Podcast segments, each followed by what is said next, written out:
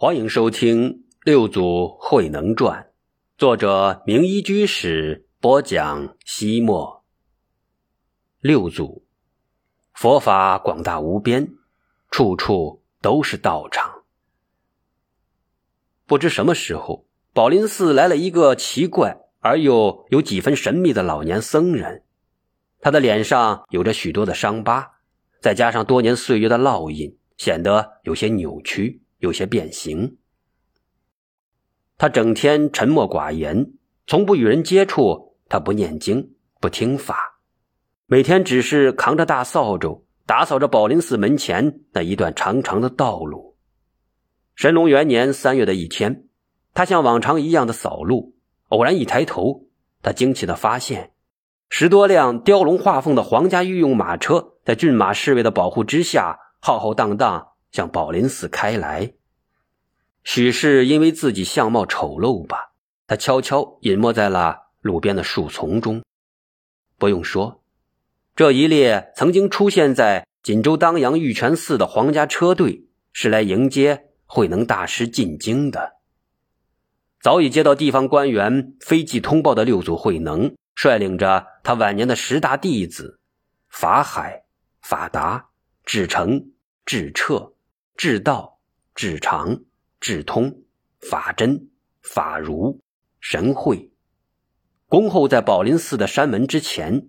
寺里的两序大众已按照僧腊沿两侧排班，准备迎接皇帝诏书的到来。来了来了，你们看，师傅您快看！年仅十八岁的神会眼尖，老远便发现了车队的影子，兴奋地指着远方喊叫。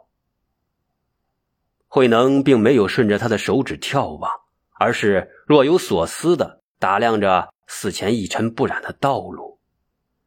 皇家车队走到宝林寺山门前，则天皇帝最信任的内侍薛简率领十数位工人下车，与慧能等寒暄了一番之后，被请进了寺内客堂。那里已经摆好了迎接圣旨的香案。一位工人在课堂门前宣读道：“圣旨到。”薛简郑重其事地展开黄缎圣旨，说道：“少州曲江宝林寺方丈慧能接旨。”慧能带着十位弟子刚要跪下听旨，薛简又小声的说道：“皇上口谕，慧能大师乃方外之人，不必行世俗之礼。”慧能道。谢皇上体恤。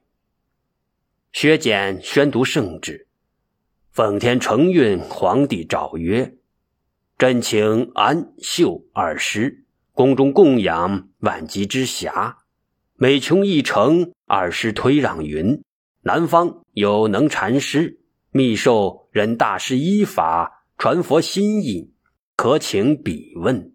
今欠内侍薛简持诏迎请。”愿师慈念，速复上京。钦此。圣旨之外，还有则天皇帝亲手所写的一封诏书。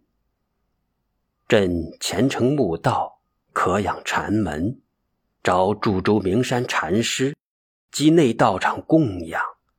安秀二德，最为僧首。朕每资求，再推南方有能禅师。密授忍大师记，传达摩衣钵，以为法信，顿悟上乘，明见佛性。今居少州曹溪山，事务众生，即心是佛。朕闻如来以心传心，嘱咐家业，家业辗转相传，至于达摩，教被东土，代代相传。至今不绝，师既秉承有依，可往京城诗画，资俗依旧，千人瞻仰，故欠忠实学简吟诗，愿早降至。神龙元年正月十五夏，慧能听完圣旨与诏书，说道：“薛公公一路车马劳顿。”先请到客房安歇片刻。贫僧在于诸位洗尘，薛简说道：“有劳大师。”慧能微笑着说道：“客气，客气，请。”慧能陪同薛简等工人走出课堂，来到客房。等薛简消息片刻之后，慧能与他分宾主而坐。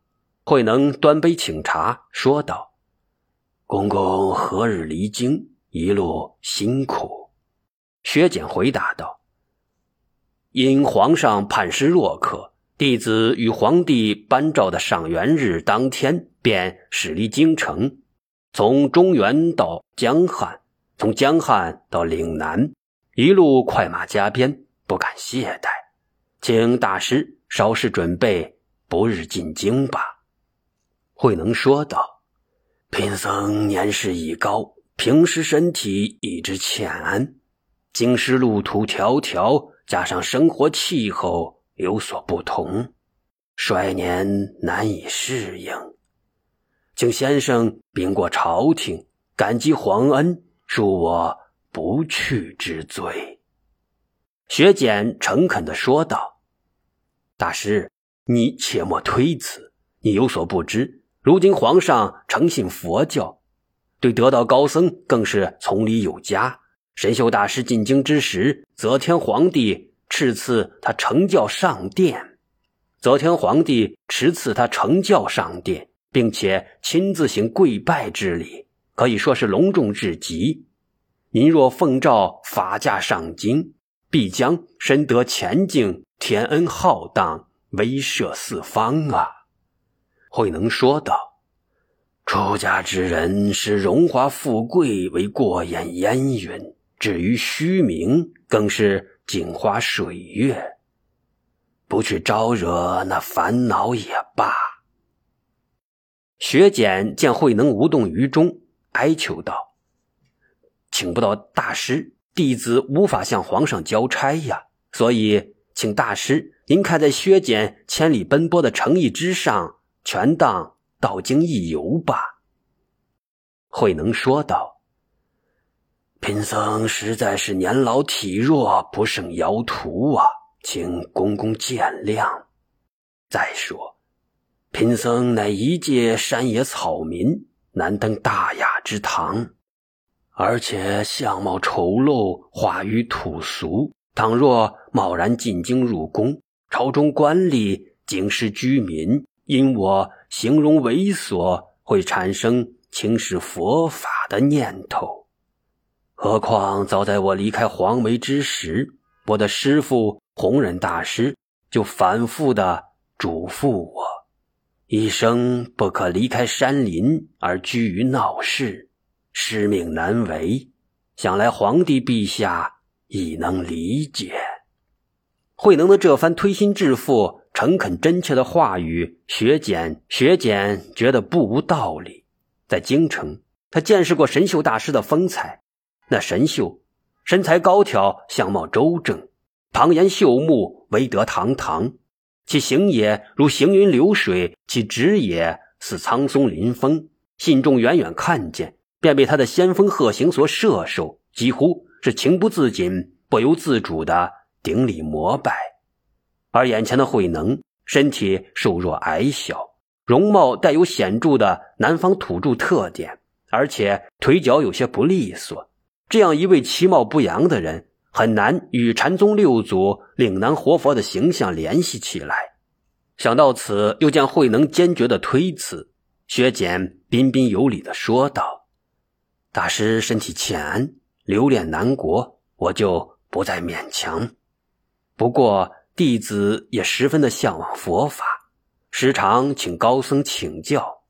京城有道行的禅师都说，若要领会佛法，必须。”修行坐禅入定，企图不由禅定而得解脱，那是不可能的。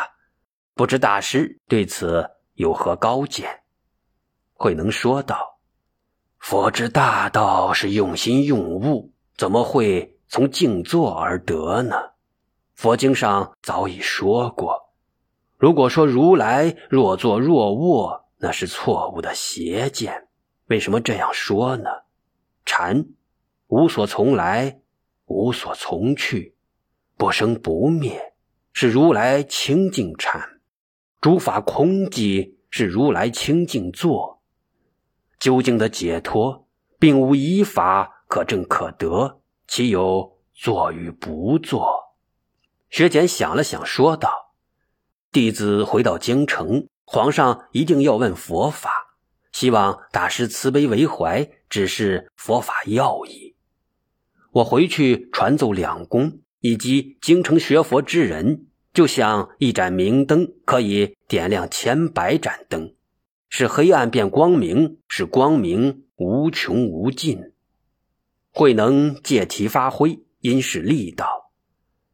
道无所谓明暗，明和暗是相互替代、相互转化的。说光明无穷无尽，其实也是有穷有尽的。因为明与暗是相对而言，相对于光明才有黑暗，相对于黑暗才有光明。它们并无实质，不过是两个互为缘起而存在的名词罢了。学简有些疑惑不解，问道：“大师的禅法非同寻常。”我是借用光明比喻智慧，黑暗比喻烦恼。学佛的人如果不用智慧之光来破除无名烦恼，又怎么能够出离生死呢？慧能耐心的开导他：烦恼就是觉悟，两者并没有区别。若是像你刚才所说，用智慧破除烦恼，把智慧和烦恼。区分对立起来，这不是大成顿悟法要，而是根基比较差、天资比较低的人的见解。薛简问道：“呃，什么是大成的观点呢？”慧能侃侃而谈：“光明与黑暗，在凡人眼里是对立的，性质完全相反。他们所看到的只是两者的区别。”而有智慧的人明彻通达，认为两者的本性没有区别。这种平等不二的本性，就是真实的佛性。真实的佛性处烦恼而不乱，居禅定并不空寂，它不增不减，不来不去，不生不灭，常住不迁。既不会断绝，也不会永恒不变，即现象与本质真实一如，这就是大成顿悟佛法。学简又问：“我也曾经听那些不信佛法的人说过不生不灭，您所说的与他们的有什么区别呢？”慧能说道。他们所说的不生不灭，是灭后不再生，将生停止，以生来显示灭，将生与灭看成了两种。其实生即是灭，灭即是生。听到这句话，学简下意识的皱起了眉头。慧能大师自信之中的大圆净智，明察秋毫，知道他不甚理解。马上举例说道：“这个道理很简单。当一粒种子发芽的时候，我们通常会高兴地说它在成长；当它生成植物，变得干枯的时节，我们会悲哀地说它已经死了。从禅的思维角度来说，种子的发芽、成长，也是通向死亡的过程。”因此，当他刚刚发芽的时候，也就可以说他正在死亡，而他的死亡恰恰是再生。所以，生即是灭，灭即是生。学简如凭干仪，一脸的陶醉。慧能接着说道：“因此，我所讲的不生不灭，是本来无生，故而。”亦不灭，所以与外道所说的不生不灭有着本质的不同。你若想得到禅的心法，一切善恶都莫思量，自然就会契合本来清净的心体，湛然灵明，灵明湛然，其妙用无穷。雪简恍然大悟，感到自己浑身上下的每一个毛孔都张开了，向外散发着自信的光辉。在雪简告辞离山之时，慧能意味深长地对他说道：“烦请终时把我的禅法禀明当今圣上。烦恼即菩提，自心清净，不自寻烦恼，当下即是解脱。另外，世事无常，充满变数，该放下时一定要放下，当以天下苍生为念。”薛简听出慧能的弦外之音，敏感的追问道：“大师，难道政局有什么变化吗？”“无妨大局，公公回到京城，自然就明白了。”“大师法旨，我一定转告圣上。”弟子告辞。未等回到京城，薛简在半路之上就已得知，京城发生了一件惊天动地的大事。武则天被迫退位，太子中宗登基，果然世事无常。